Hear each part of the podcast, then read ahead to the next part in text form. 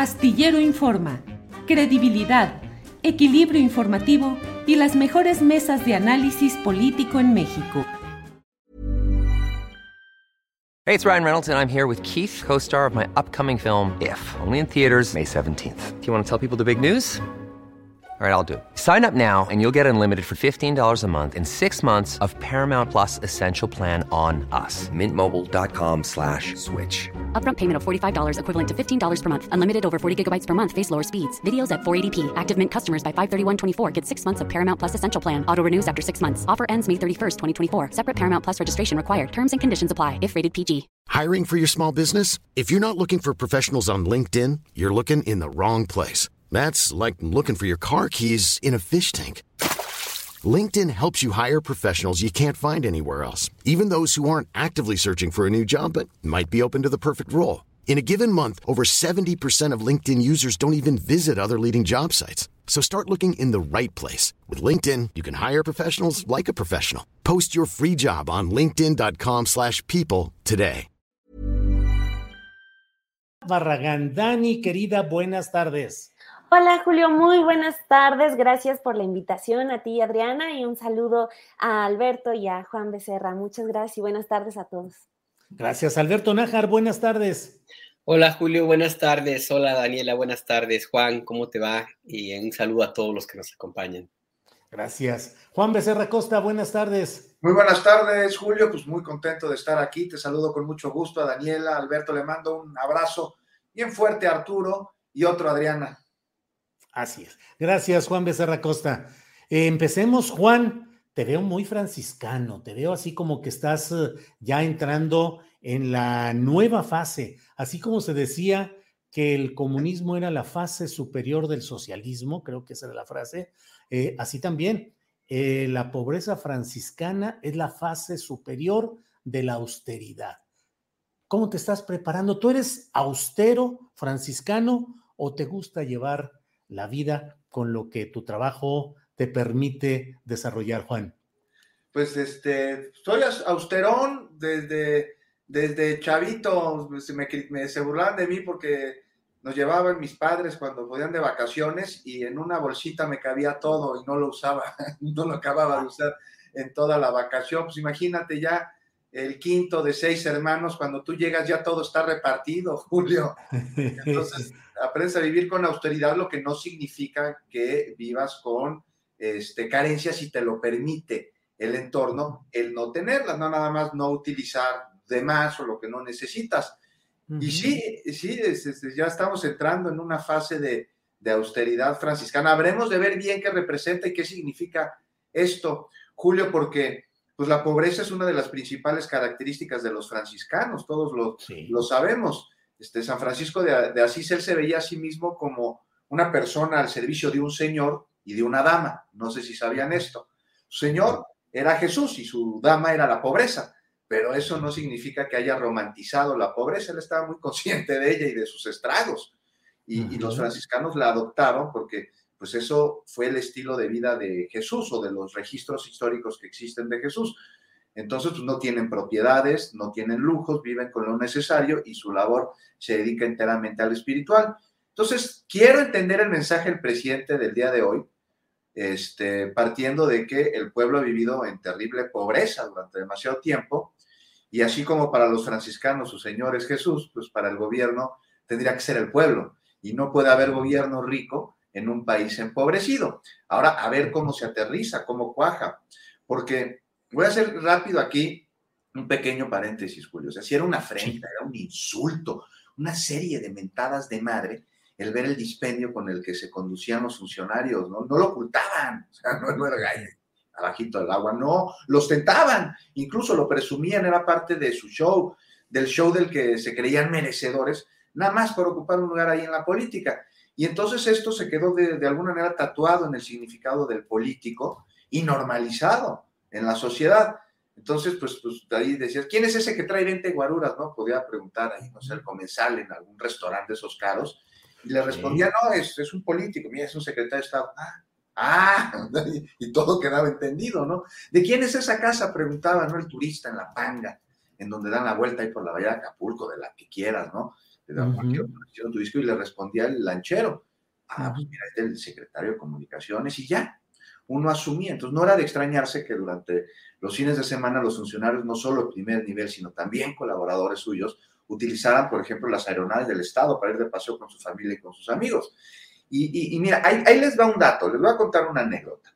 En alguna ocasión, todavía yo era joven, estaba en Palenque y conversando con el entonces responsable de la zona arqueológica y él me explicaba que necesitaba lana, necesitaba dinero para poder comprar unas tierras comunales para entonces construir un estacionamiento pegado a la zona arqueológica y que los visitantes no tuviesen que subir un trayecto que es muy empinado, lo tenían que subir a pie. Entonces, pues necesitaba unos 120 mil pesos. Y justo me estaba platicando esto cuando escuchamos dos helicópteros ahí este, empezaron a sobrevolar la zona y aterrizaron en el aeropuerto que está bajito de la zona arqueológica. Este, te, te, digo que volaron las ruinas, algo que no está permitido porque la vibración que producen las hélices puede dañar al monumento. Es muy enojado el responsable de la zona. Realmente vamos a ver quiénes son.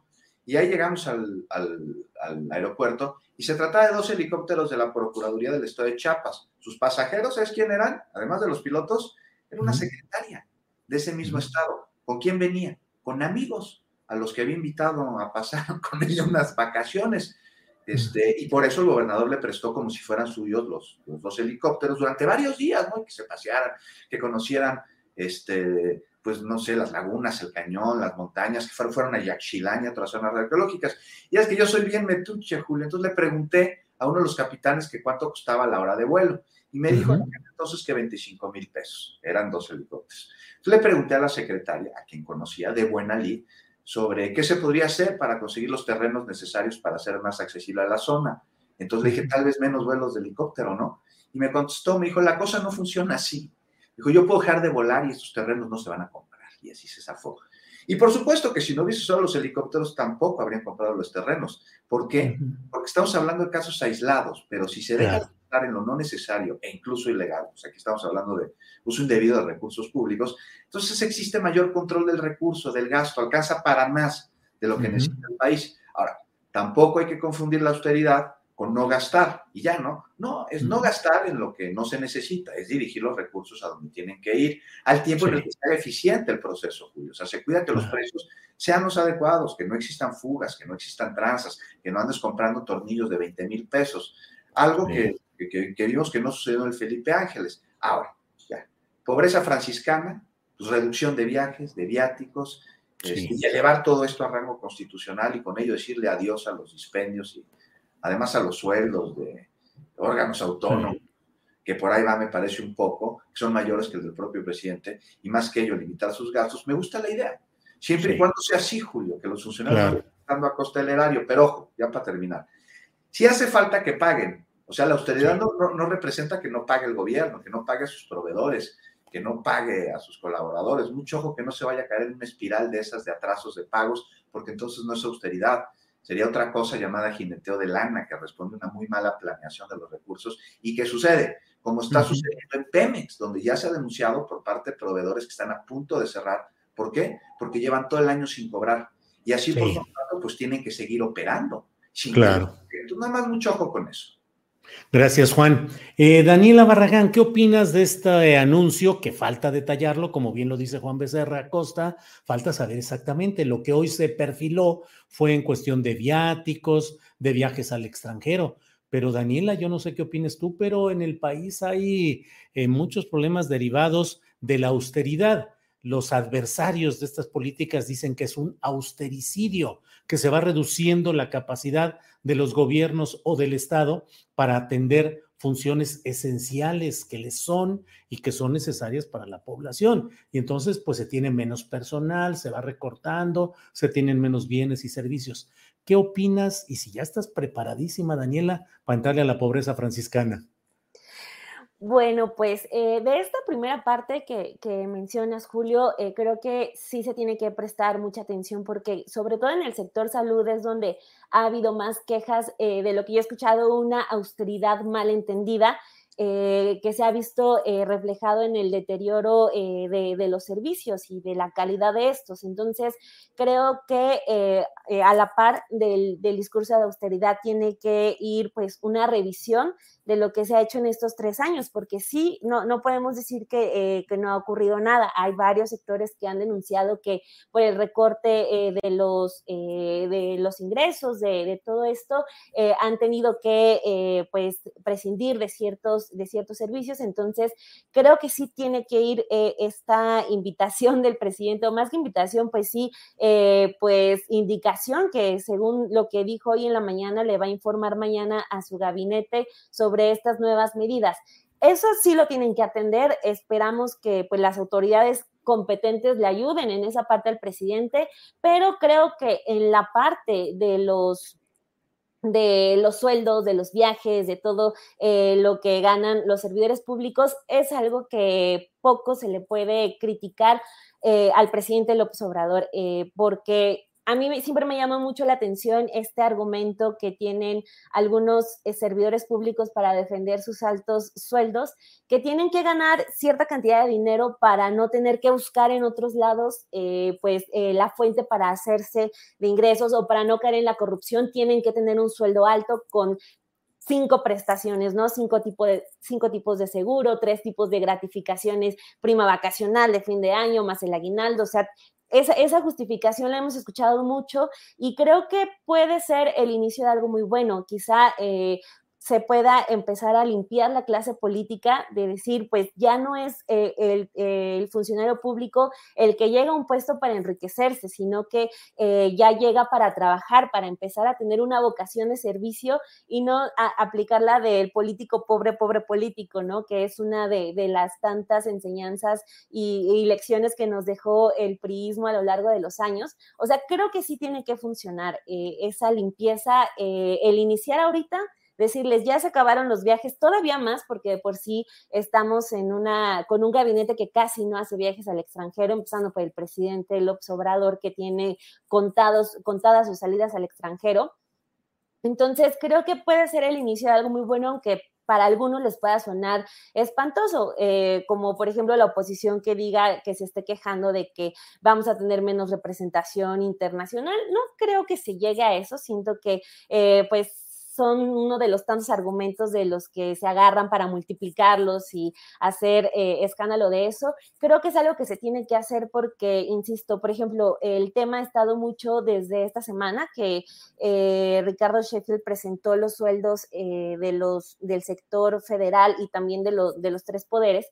Y nosotros lo platicábamos porque hablar de los sueldos se queda corto, cuando también te metes a hablar de todas las prestaciones que de verdad es impresionante cómo durante décadas, eh, pues todos nosotros hemos sido eh, víctimas de un sistema que cada vez busca reducirnos los derechos laborales, todo, todo lo que generó, por ejemplo, la reforma laboral de Calderón y Javier Lozano, eh, que metiéndonos el outsourcing, mientras que para ellos iba incrementando todos los beneficios.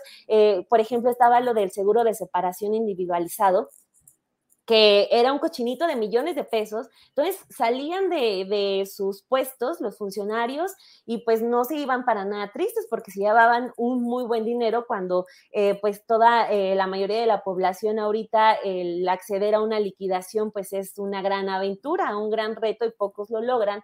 Entonces, eh, creo que es necesario, aunque, aunque suene mal para, cierta parte de la población, que ya también los funcionarios públicos, digo, no digo que, eh, aguanten algún maltrato en cuanto a sus derechos laborales, porque esos nunca tienen que, nunca están a discusión, sino que creo que tienen que ir disminuyendo esos privilegios porque son en definitiva excesivos. Han sido así durante muchos años. Entonces, pues es el inicio de algo que, como decía, puede venir a limpiar mucho eh, la administración pública en el futuro. Gracias, Daniela Barragán. Eh, Alberto Nájar, ¿qué opinas sobre estas políticas de una mayor reducción en esos gastos? Ya mañana el presidente con su gabinete entrará al detalle de cómo y en qué habrá esta reducción de gastos, pero pues la política franciscana suena complicada y no faltarán analistas económicos que digan que lo que pasa es que no hay el dinero suficiente para atender muchos rubros eh, necesarios del Estado mexicano. ¿Qué opinas, pues, de estas políticas de reducciones presupuestales a este nivel ya franciscano, Alberto? Mira, o habrá quien diga que estar haciéndose un cochinito para el 2023 y 2024. Digo, malintencionados puede haber en cualquier momento. Es un tema un poco complicado por varias razones. Em, una, es importante también saber de dónde venimos. Tenemos un gobierno que históricamente ha sido muy despilfarrador.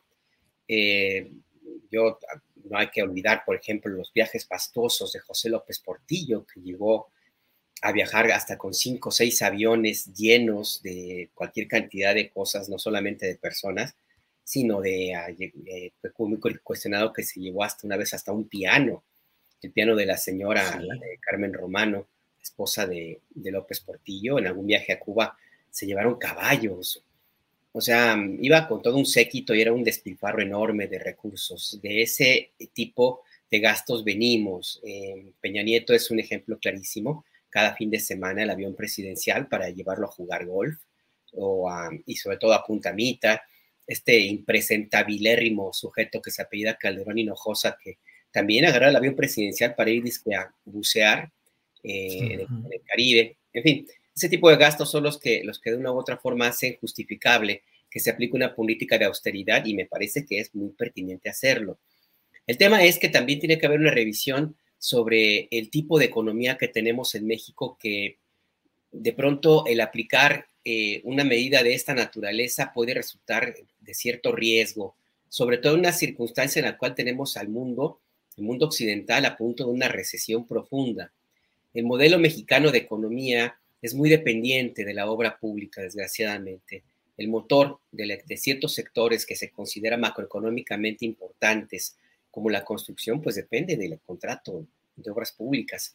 Y si eso se detiene, pues difícilmente puede, puede haber eh, números negros en ese, en ese sector que apenas empieza a recuperarse. Sin contar, por supuesto, todos los demás, eh, la cantidad de empleos y de empresas pequeñas, medianas y grandes que dependen de las grandes eh, eh, paraestatales como Petróleos Mexicanos, por ejemplo. Entonces a mí me parece que tiene que revisarse exactamente qué es lo que se quiere hacer, el riesgo que puede haber de eh, profundizar la parálisis económica en la cual ya empieza a entrar este país de hace algún tiempo y pues ver las consecuencias que puede tener esta decisión a un mediano, mediano plazo. Por el otro lado, también coincido con mis compañeros, con Daniela y Juan, bueno, ¿de dónde van a recortar? A mí me parece que todavía habría algunos rubros en los cuales tiene, puede hacerse algunos recortes, pero siempre y cuando se aplique una política de bisturí y no de machete, no de machete como ha ocurrido hasta ahora. Y pongo un ejemplo que también de, esos poquitos que de pronto se olvidan en la retórica y en el, en el debate politiquero. Dentro de esta decisión de cancelar los fideicomisos, por ejemplo, que que ciertamente algunos estaban, eran bastante onerosos, como el de CONACID, por ejemplo, pues se canceló también el fideicomiso para saldar la deuda histórica de los braceros, de miles de personas, eh, de familiares de braceros y de braceros que todavía siguen con vida, a los cuales pues tenían la esperanza de que se les iba a pagar ese, ese dinero que les descontaron de entre 1942 y 64 y que alguien se robó y que el, mismo presidente López Obrador como candidato se había comprometido a liquidar, bueno, pues se canceló el fideicomiso en 2020 y entonces ya los dejaron volando, los dejaron sin recursos. Y es una deuda histórica que viene a colación ahora que tanto se repite este, este tema como parte de la estrategia para apoyar a las personas migrantes que van a Estados Unidos. También está, por ejemplo, el otro caso de la, eh, la, la forma como se entienden las instrucciones eh, a nivel ya operativo, porque no son pocos los ejemplos, Julio, de, personas que se han quejado de que con el argumento de la austeridad republicana se cancelaron un montonal de contratos de personal que tenía derecho a ser contratado como base o que realizaba labores eh, realmente importantes para, por ejemplo, la investigación científica. Hay casos en la UNAM y en el Politécnico de científicos que se quedaron totalmente volando con el riesgo de de echar a perder investigaciones de varios años, sin contar, por supuesto, el mantenimiento, que también está muy, muy, eh, muy cuestionable, a, por ejemplo, espacios culturales, a museos, a, obras, ¿cómo se llama este? Reservas eh, arqueológicas, por ejemplo. En fin, que, el, el, tema es que es una medida que tiene que aplicarse, eh, pero tiene que aplicarse con cuidado y en un sistema con este elefante reumático, como le llama el presidente López Obrador, y, don, y con un sistema también de temor de parte de muchos burócratas, se corre el riesgo de que se aplique, de que se hagan, eh, de que se perjudique a personas que no tienen nada que ver y que se aplique una austeridad eh, franciscana donde no debería haberlo, porque eh, esa tentación de, de, de, ser el que da bien, de llevar al extremo las instrucciones presidenciales conforme lo entienden, pues ahí está ese, ese riesgo y puede presentarse. Por el otro lado, creo que también es importante en esta discusión, pues mirar los, a los otros eh, poderes. La Cámara de Diputados es una cantidad impresionante de recursos que se dilapidan allí, pero impresionante. Y qué decir del Poder Judicial, que tiene unos enormes sueldos, que tiene prestaciones impresionantes para una cantidad importante de no solamente los ministros y los magistrados, sino las familias que durante décadas estuvieron contratando ahí.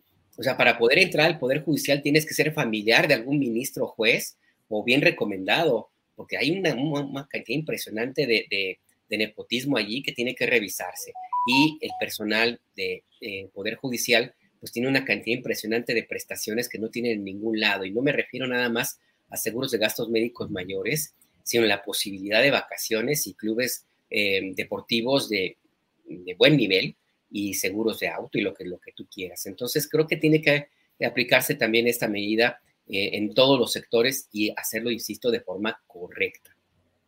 Bien, gracias Alberto. Eh, mientras avanzamos con algunos otros temas, les voy comentando que se está preparando todo hoy para una cena a las 7 de la noche del presidente de la República con empresarios. Eh, se dice que van a estar representantes del Consejo Coordinador Empresarial con su dirigente y se dice que se va a hablar acerca de el tercer paquete de asignación de obras, el tercer paquete económico para aplicación con empresas. Eh, y por otra parte, en algo que todavía no queda claro de qué se trata, se ha informado, estoy leyendo la nota de Pedro Domínguez en Milenio, dice que comenzaron a llegar los enseres para el evento. Entre ellos destacó una esfera de premios y otra de números con los que se realizan sorteos. Además, estarán presentes los clásicos niños gritones de la Lotería Nacional.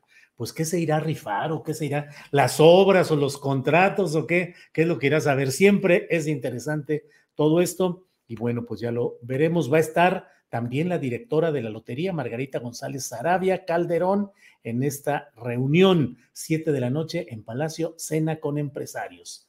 Juan Becerra Costa, pues antes de que compremos un cachito de la lotería para otras cosas, ¿qué te parece la lotería que se ganaron algunos en la construcción de la Terminal 2 del Aeropuerto Internacional de la Ciudad de México, que ahora genera mucho el enojo de ciertos eh, comentaristas que hablan de que hay un caos y que hay cráteres y baches y mil cosas. Hablamos hace un rato con Jimena Garmendia, especialista, reportera en asuntos de este tipo, y nos dice, bueno, eso siempre ha habido ese tipo de problemas y mantenimiento. Se están magnificando por razones políticas. Pero tu opinión, ¿cuál es, Juan Becerra Costa, antes de que te saques la Lotería Nacional?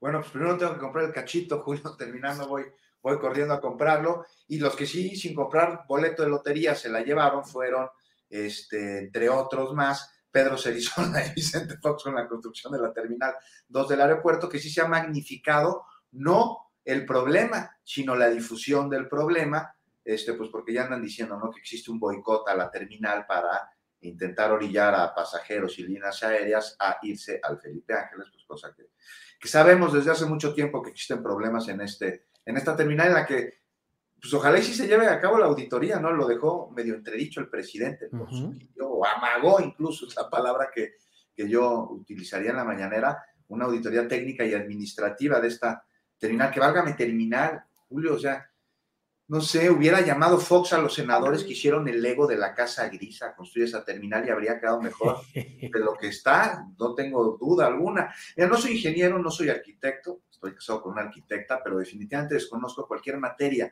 para poder hablar con autoridad sobre el tema, pero sí soy ciudadano y he sido pasajero de esta terminal.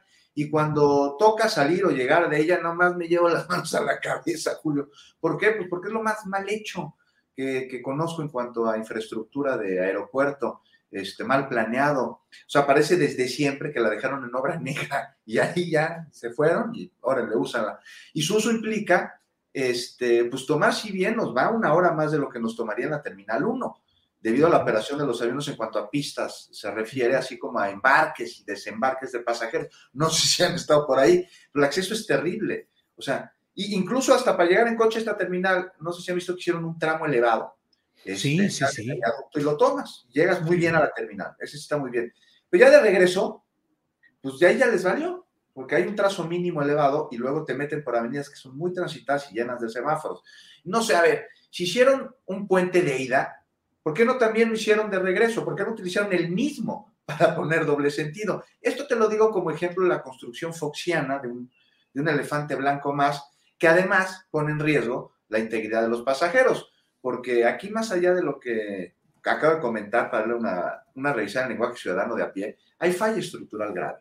Ya la vieron, hay hundimientos y mientras se hacen peritajes, este, y pues no sé, ya dijeron que incluso hasta se piensa apuntalar, se va a construir de nuevo, y mientras Fox, el simulador de presidente por el que sí se votó, porque le tomó el pelo a millones creyendo que era la vía para dejar atrás los males del turismo, este, pues ahí está tuiteando barbaridades con B chica, ¿no? Porque ni siquiera sabes está escribir bien el hombre.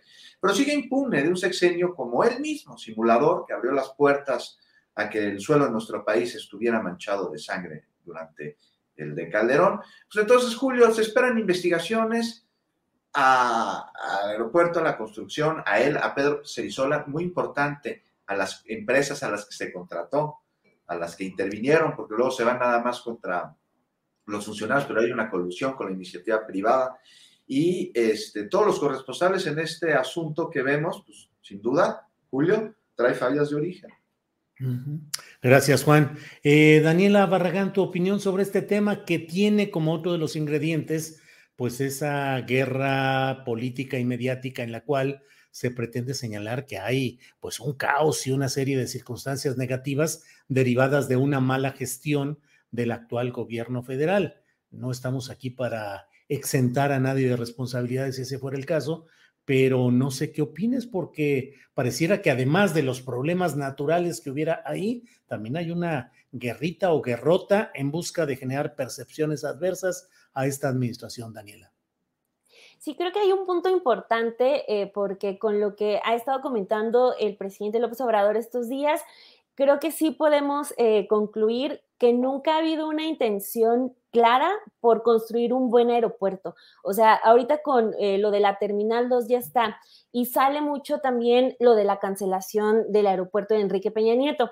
A mí me llamó mucho la atención siempre en las primeras marchas que se hacen contra el gobierno de López Obrador en 2019, estas de que llamaban a la gente que fuera vestida de blanco a protestar ahí en Paseo de la Reforma que muchas de las cartulinas e incluso eh, de las consignas que se inventaron en esas protestas era, eh, pues sí, lamentándose la cancelación de ese aeropuerto de Enrique Peña Nieto.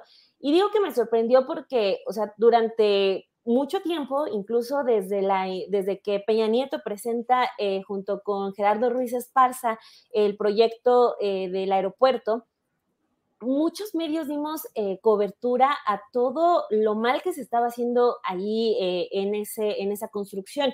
O sea, tanto desde la entrega de los contratos cómo se estaban eh, pues entregando en adjudicaciones directa a en adjudicaciones directas a los amigos, como a, incluso estaba ahí la, la excontralora de Carlos Salinas de Gortari haciendo algunas auditorías, etcétera. Entonces, y no, no dejar de lado también todas las protestas que se hicieron por el daño ambiental que dejó, o sea, porque eso hay veces que se olvida y solamente nos quedamos con la parte de los contratos. Y por ejemplo, si nos vamos al Estado de México, quedó eh, lleno de minas que, que siguen ahí abiertas por toda la explotación de piedra que se estaba haciendo para ir y rellenar el aeropuerto ese que no se hizo de, Peña Nieto.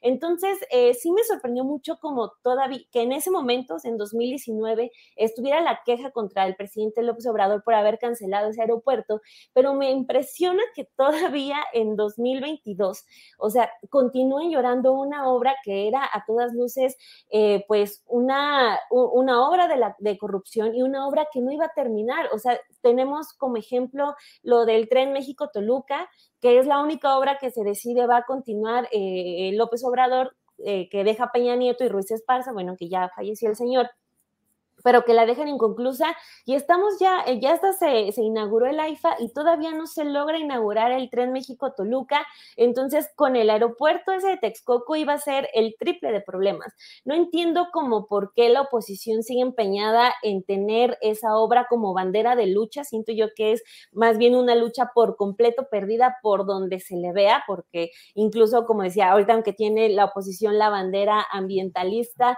pues si quieren defender el aeropuerto, puerto de Texcoco, con ese argumento también se les cae porque todo, todo se hizo mal ahí. Entonces, eh, yo creo que ya en este momento se hace urgente que el presidente, pues sí, eh, haga públicas o inicio eh, o que ya pida que se hagan todas esas auditorías de todo lo que se hizo mal, porque pues sí, o sea, es una batalla que puede ganar muy, muy fácil porque, o sea, en materia aeroportuaria estamos en definitiva mal y eh, lo, que está pasando con las terminales actuales, pues también es algo que pueda el presidente simplemente echar la culpa, sino que pues sí tiene que hacer públicas cuánto se está invirtiendo, qué es lo que está pasando, qué es lo que se está haciendo, aunque ya demostró que no fue un cráter lo que se abrió esta, este fin de semana y que fue un bache, qué está pasando con el dinero que se está invirtiendo ahí, porque, o sea, él entiendo la parte en la que eh, reparte y dice, pues es que fue el negocio de, de Vicente Fox así como Peña iba a hacer su propio negocio, pues eh, creo que sí tiene que actuar con un poco más de transparencia y hacer públicos todos los documentos que tenga para, eh, pues ahora sí que él salga lo mejor, lo mejor librado de este asunto que es, eh, pues ya mucha gente viene batallando con, con, este tema porque es un verdadero infierno ahorita, tanto la Terminal 1, esa es por excelencia la peor, pero pues la Terminal 2 que se está hundiendo, que también era lo que iba a pasar con, con el aeropuerto de Enrique Peña Nieto, que iba a necesitar relleno, creo que cada, cada dos años, un asunto interminable ahí. Entonces creo que sí se necesita muchísima más transparencia y velocidad para demostrar quiénes fueron los que actuaron mal y qué fue lo que se hizo mal ahorita que está el tema, sobre todo con el aeropuerto eh, de la Terminal 2. Hiring for your small business? If you're not looking for professionals on LinkedIn, you're looking in the wrong place. That's like looking for your car keys in a fish tank.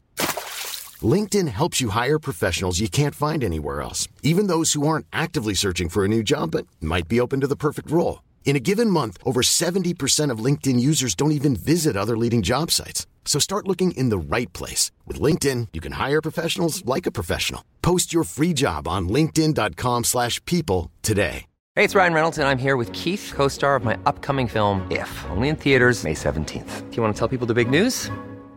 All right, I'll do it. Sign up now and you'll get unlimited for $15 a month in six months of Paramount Plus Essential Plan on us. Mintmobile.com slash switch. Upfront payment of $45 equivalent to $15 per month. Unlimited over 40 gigabytes per month. Face lower speeds. Videos at 480p. Active Mint customers by 531.24 get six months of Paramount Plus Essential Plan. Auto renews after six months. Offer ends May 31st, 2024. Separate Paramount Plus registration required. Terms and conditions apply if rated PG. Gracias, Daniela.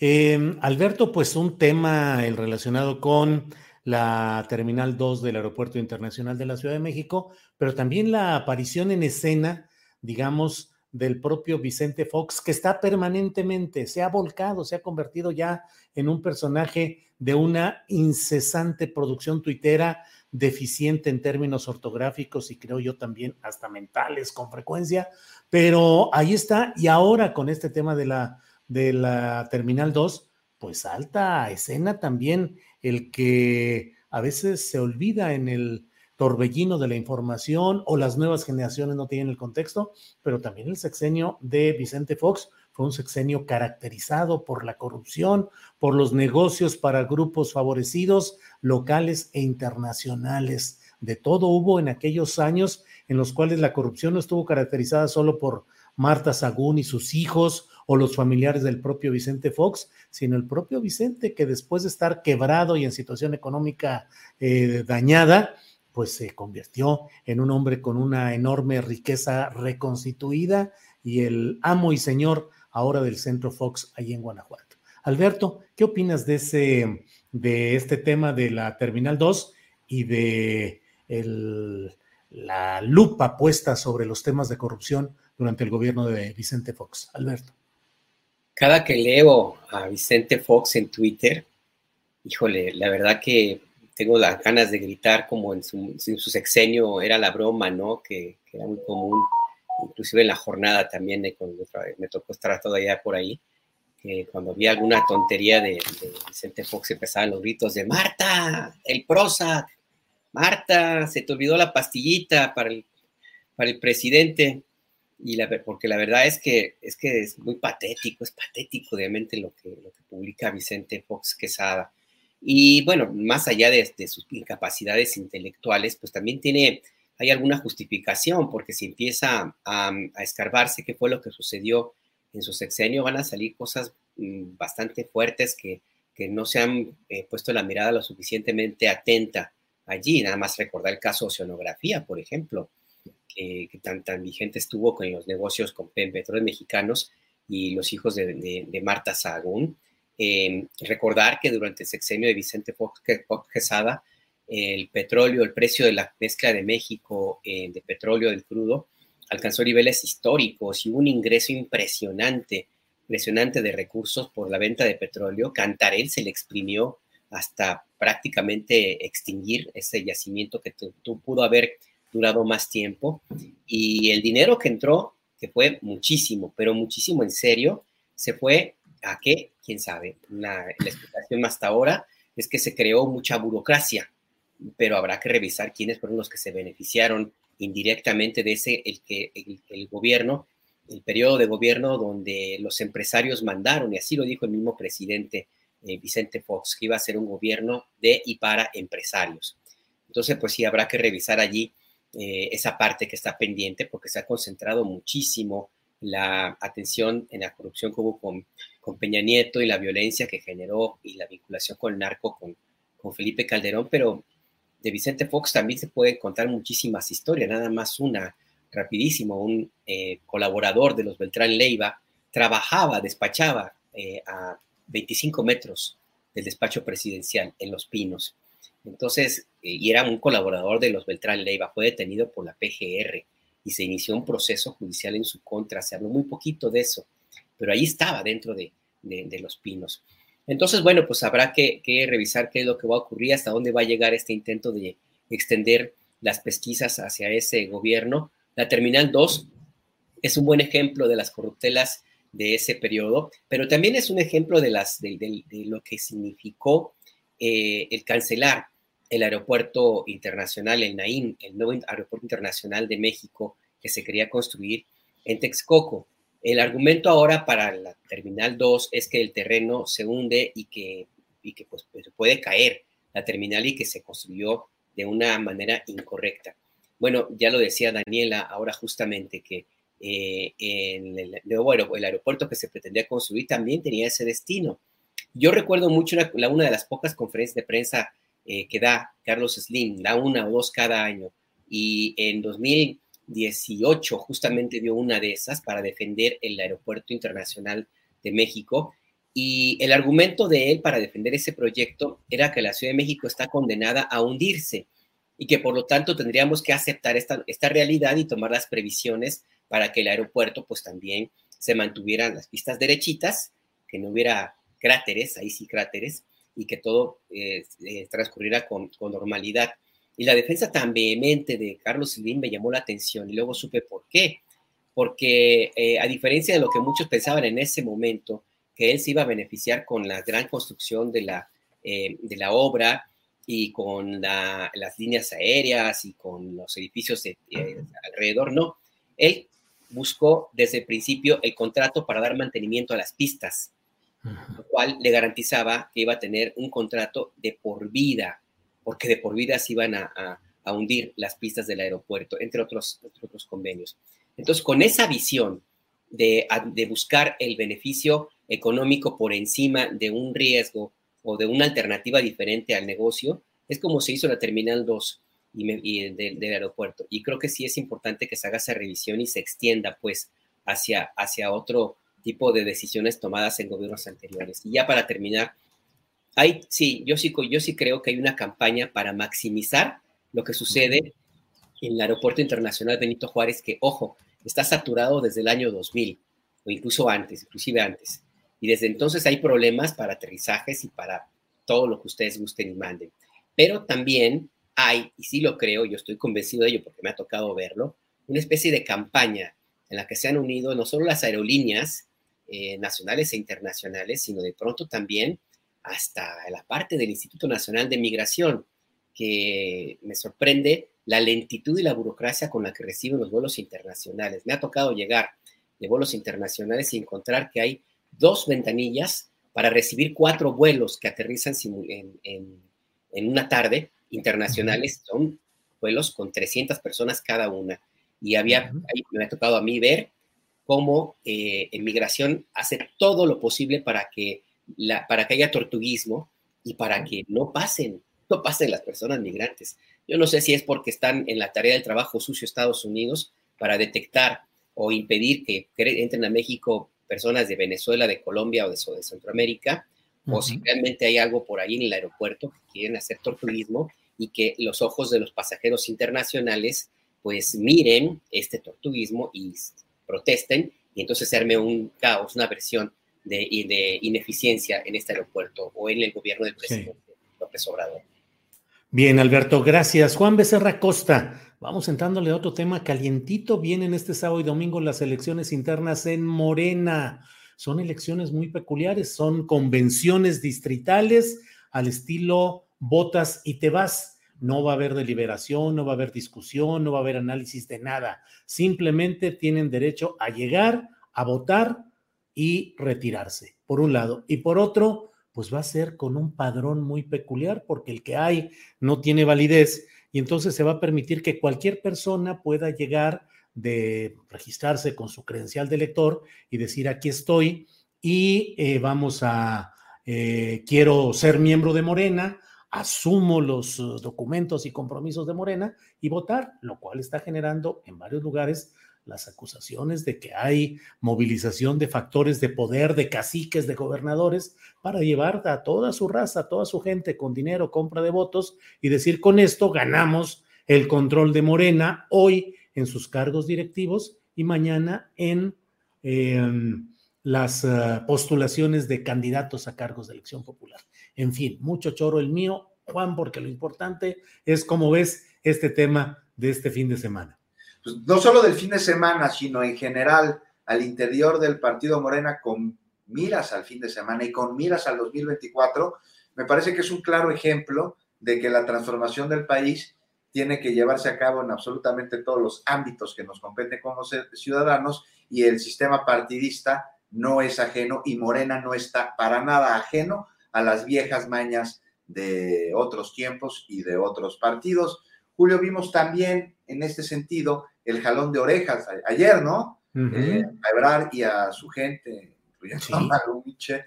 Pues es que andan muy nerviosos, algunos muy voraces y eso no ayuda al momento político que vive el país, porque se está llevando a cabo una transformación. Y sin duda es algo que está pasando, no sé ustedes qué opinen, o sea, más allá de que si uno es partidario de la 4T o no lo es, pues hagamos un ejercicio de reflexión e intentemos recordar, por un lado, ¿cuándo fue la última vez que ciudadanía y gobierno trabajaron tan de la mano? ¿Cuándo fue la última vez que hubo confianza en quienes ocupan cargos públicos? Esto conlleva una enorme responsabilidad y no es asunto sencillo. Y por más buenas intenciones que existan, todo se puede derrumbar ante presiones, por un lado, presiones golpistas opositoras, ayudadas de estrategias de estas legaloides y guerra mediática, mediática infodémica, junto con ineficiencias adentro del partido, resultado de aspiraciones personales y de este, conductas tribales adentro de Morena. Es una, es una bomba. Esto, esto no aporta, esto no abona de ninguna manera la transformación este, que se está llevando a cabo en el país. Entonces, por un lado, este, demanda, pide piso parejo, ¿no? El presidente dice que es menospreciar a la ciudadanía. Me parece que una frase muy profunda de un discurso que va al tuétano y en el que el presidente habla sobre esa subcultura antidemocrática que penetró en, en la clase política de nuestro país y que está, sin duda alguna, dentro de Moreno. Este, por lo tanto, el partido que abandera la transformación del país.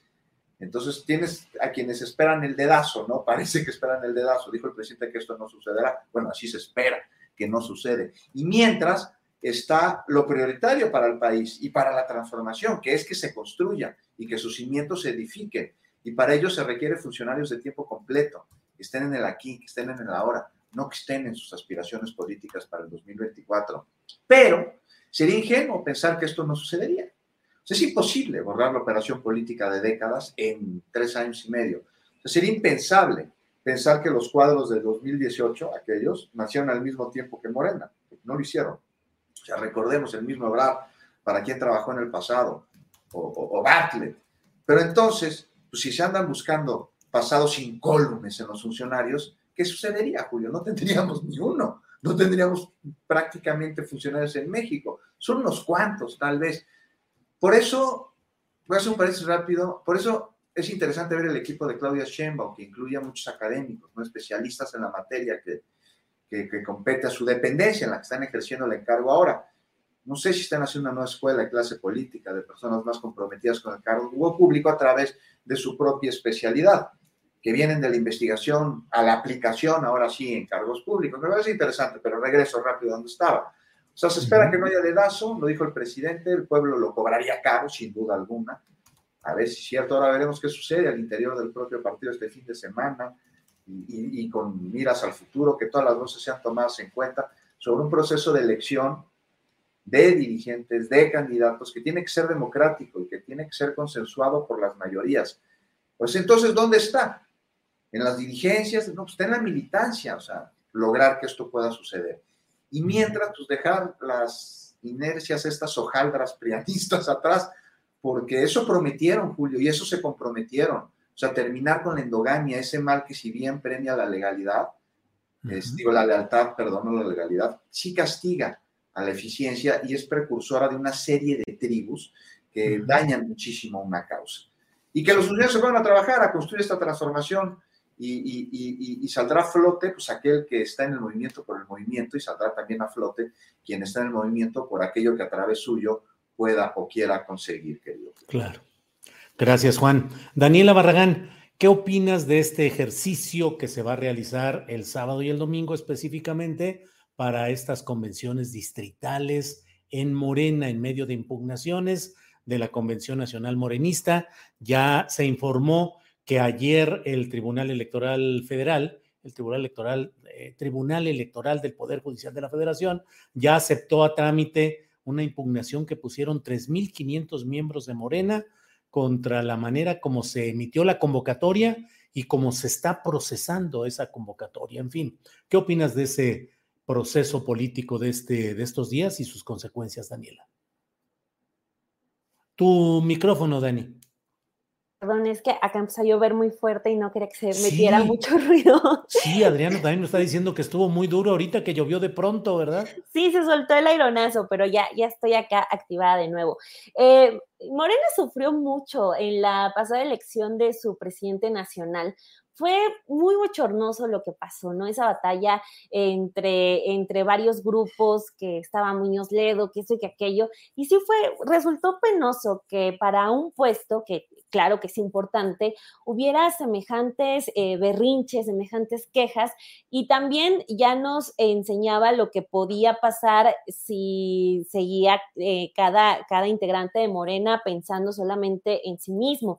Lo que pasa con el presidente también esta semana que, ya, que ya mencionaba Juan, del regaño que le da, pues sí, específicamente lo vimos a Marcelo Ebrard y a Ricardo Monreal que se estaban quejando, pues es eso también eh, como el bochorno de que el presidente se tenga que meter a decirles, oigan, o sea, pues no, no, tienen por qué eh, menospreciar este, la opinión de la gente y estar haciendo campaña o pre-campaña más bien con base en, pura, en puras quejas y en puros panchos.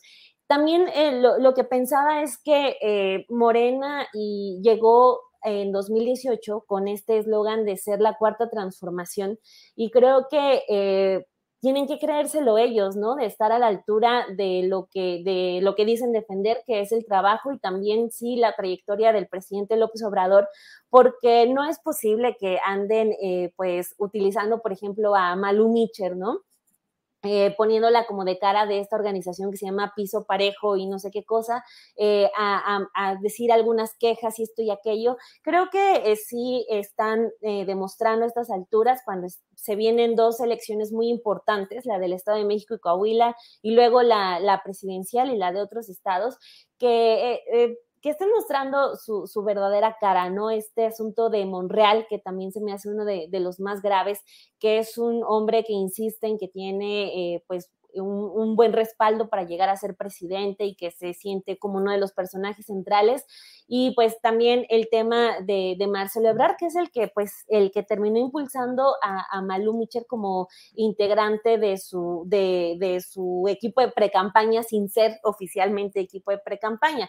Entonces creo que eh, puede ser benéfico por un lado para la gente, pues el conocer realmente eh, qué está detrás de cada precandidato presidencial presidencial este partido, pero para Morena, que es un partido joven, pues lo veo mucho como el PRD, cuando ya estaba con sus sectas de los chuchos y esto, y es muy temprano para que esté con esos vicios, y no es posible que una encuesta los ponga en el caos inmediato. Si pasó todo eso que vimos con la elección de presidente nacional del partido y vemos lo que ya está ocurriendo cuando todavía falta año y medio para, una, para la encuesta de, del candidato presidencial, pues es una institución entonces muy endeble, no ha crecido y pues eso es preocupante para todos los millones de personas que sí están apoyando a ese partido, porque, o sea, lo dicen las encuestas, eh, apenas esta semana se presentó una del financiero donde en el Estado de México, que es eh, eh, la entidad donde hay más votantes,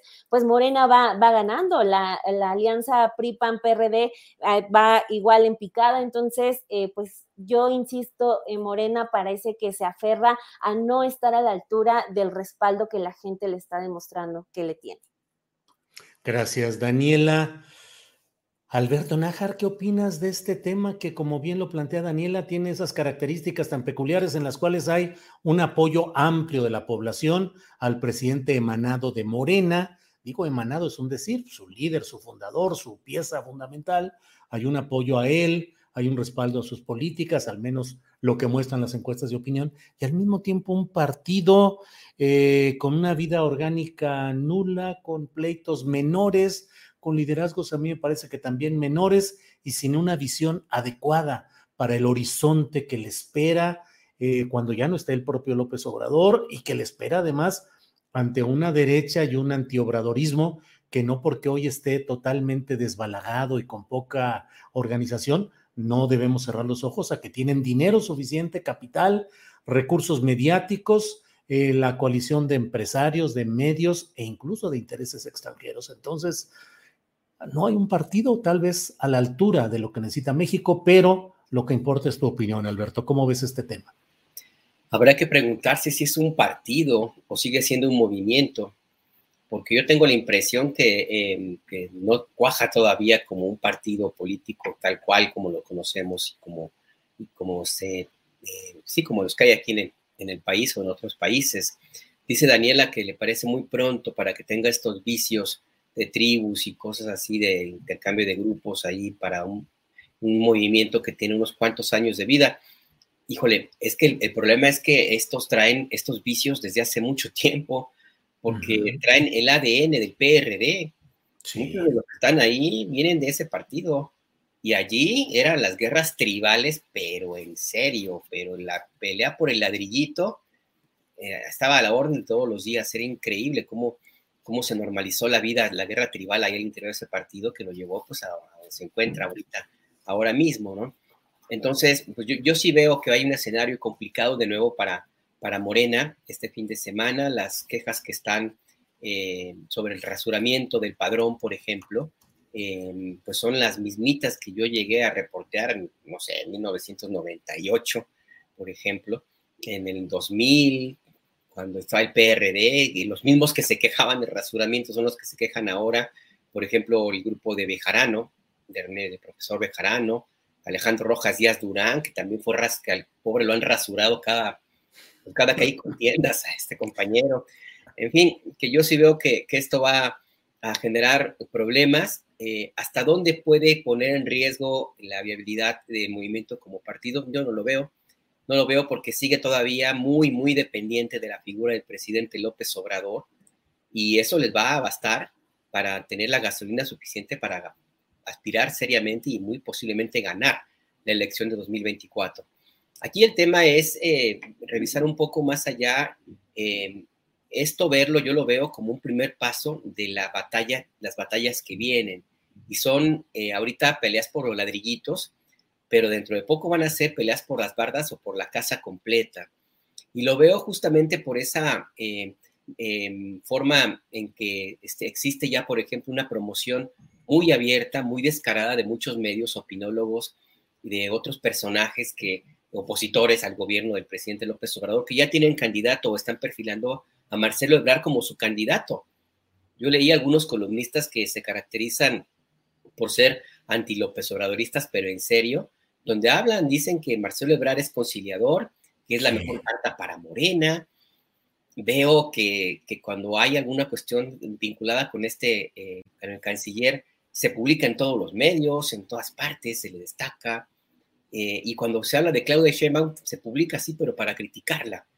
Entonces yo, yo sí creo que también ahí es algo que tenemos que tomar en cuenta y que explicaría también, creo yo, ese mensaje tan crítico que yo creo que, que Marcelo Ebrard tuvo que haber eh, aprendido mucho esa máxima o haber, tuvo que haber repetido mucho esa máxima el viejo prisma, priista, eh, priismo, perdón, de que los políticos tragan sapos, porque a él le tocó ayer tragarse uno de, dos kilos. En plena mañanera, el presidente López Obrador diciendo que no le hagan a loco, que las encuestas van a ser y que hay piso parejo. Yo vi una foto de Marcelo Ebrard em, cuando estaba diciendo eso el presidente, traía la cara desencajada, porque le tocó un mensaje en la mañanera, o sea, fue duro, ¿no? No fue que le mandaron decir, ¿no? Ahí mismo fue el mensaje. Entonces, yo creo que esto obedece a este movimiento o a esta alineación que hay ya de algunos adversarios que ven a Marcelo Ebrard como el próximo, ya como su candidato, porque creen que con él van a poder negociar, porque finalmente lo ven como alguien de, los suyos, lo ven como alguien de casa, alguien que también le, le, gustan los vinos franceses y que también le gusta la ropa cara y que entendería la necesidad de negociar con las élites, porque él mismo viene, tendría de alguna especie de, de élite. No hay que olvidar que su carrera política está muy vinculada a, Manuel Camacho Solís, que era el de los mejores amigos de Carlos Salinas de Gortari, estudiaron juntos. Entonces, yo creo que esto, esto da para más y el tema que vemos ahora en las elecciones internas, pues va a ser anecdótico, va a ser divertido si tú quieres, pero lo bueno, lo bueno, lo bueno ya está por empezar. Es el primer round, creo yo. El otro día leí algunos comentaristas que estaban muy enojados porque López Obrador comentó una frase que es muy de, de allá de Tabasco y que pues, se la hemos escuchado varias veces en reuniones privadas al propio López Obrador, en el sentido de decir, lo mejor de todo es lo peor que se va a poner. Entonces, pues sí, lo mejor de todo es lo peor que se va a poner en estas eh, batallas electorales internas de Morena y las de la postulación también de candidatos presidenciales. Son las dos de la tarde con 56 minutos, nos alcanza para un postrecito de un par de minutos. Juan Becerra Costa, lo que desees agregar en esta parte final, por favor. Pues nada más, Julio, otro tema que vamos a tocar y que ya no doy tiempo, pero ojalá, ojalá y los debates que se den en el marco del foro del Parlamento Abierto sobre la reforma electoral este, en México estén al nivel, Julio, sería muy importante. Fíjate que ayer vi, vi uno, está aburridísimo. Es muy importante que estén al nivel, como sucedió con los de la reforma eléctrica, porque también es muy importante que se den ahí los puntos de vista y las discusiones referentes a la importancia de que se lleve a cabo una reforma en esta materia en nuestro país y sobre todo aunado a la enorme cantidad de infodemia y de intereses súper, súper importantes que hay rodeando al Instituto Nacional Electoral. Entonces, hay que salvar al INE, sí, sin duda alguna, pero hay que salvarla salvar al INE de los que lo, lo tiene secuestrado, este eh, órgano que tendría que ser el encargado de procurar democracia en nuestro país y que está claramente eh, poniendo la piedra en el zapato para que esto suceda. Prueba de ello lo que está sucediendo con, con, Antares Vázquez, nuestra resolución absurda que le pusieron, pero con miras a que es la mujer mejor posicionada para poder ser este, candidata en 2024 en Guanajuato y ganar un, partido de la oposición. En fin, te lo pongo como un ejemplo. Ojalá y esté al nivel el, debate del foro del Parlamento y que al mismo tiempo se haga una campaña de difusión este, para que la ciudadanía pues muy cerca de sus legisladores para que les exijan, como quieran que sea su voto, no importa el sentido, pero que sean representantes populares y no representantes de otro tipo de intereses partidistas o económicos, porque sabemos que la oposición va a votar en contra de la reforma electoral, sea como sea. Entonces ahí está importante la comunicación ciudadana con sus legisladores, que son pues, los que le van a dar o no viabilidad, querido Julio. Gracias, Juan. Gracias, eh, Daniela Barragán. Postrecito, digo postre que a veces son temas eh, que no son nada dulces o dulces, lo que tú desees agregar, por favor, Daniela. No, ya ves que siempre estoy con el postrecito amargo por, y sí, en esta ocasión sigo con eso porque pues creo que tenemos que poner mucha atención a lo del caso de Luz Raquel, eh, por lo que está pasando con la Fiscalía de Jalisco, que pues nos quiere venir a decir casi casi que ella se inmoló, que ella fue la que se quemó. Eh, y pues ustedes seguramente ya vieron toda la polémica que, que se ha generado al respecto, sobre todo las críticas, porque uno pensaría que después de cómo se trató el tema de, de Bani Escobar, no iba a haber algo peor o algo igual y pues ahorita llega la Fiscalía de Jalisco para decirnos que puede, eh, que puede demostrarnos que no, que las fiscalías se pintan solas en el caso de, de las mujeres, de la justicia para las mujeres. Entonces, eh, pues sí, eh, hay que estar como muy al pendiente de todo lo que salga con, con esos casos, eh, porque es impresionante cómo se pone a revisar cómo, cuándo caminó y qué compró Luz Raquel en lugar de estar pues investigando cómo estuvieron actuando sus vecinos y sobre todo pues que venga a presentarnos el testimonio de la madre del hombre que está detenido para reforzar una teoría que es la que pues que esta Luz Raquel fue la que se prendió fuego. Entonces pues sí, solamente estar muy al pendientes de lo que ocurra con ese caso y con muchos otros desafortunadamente.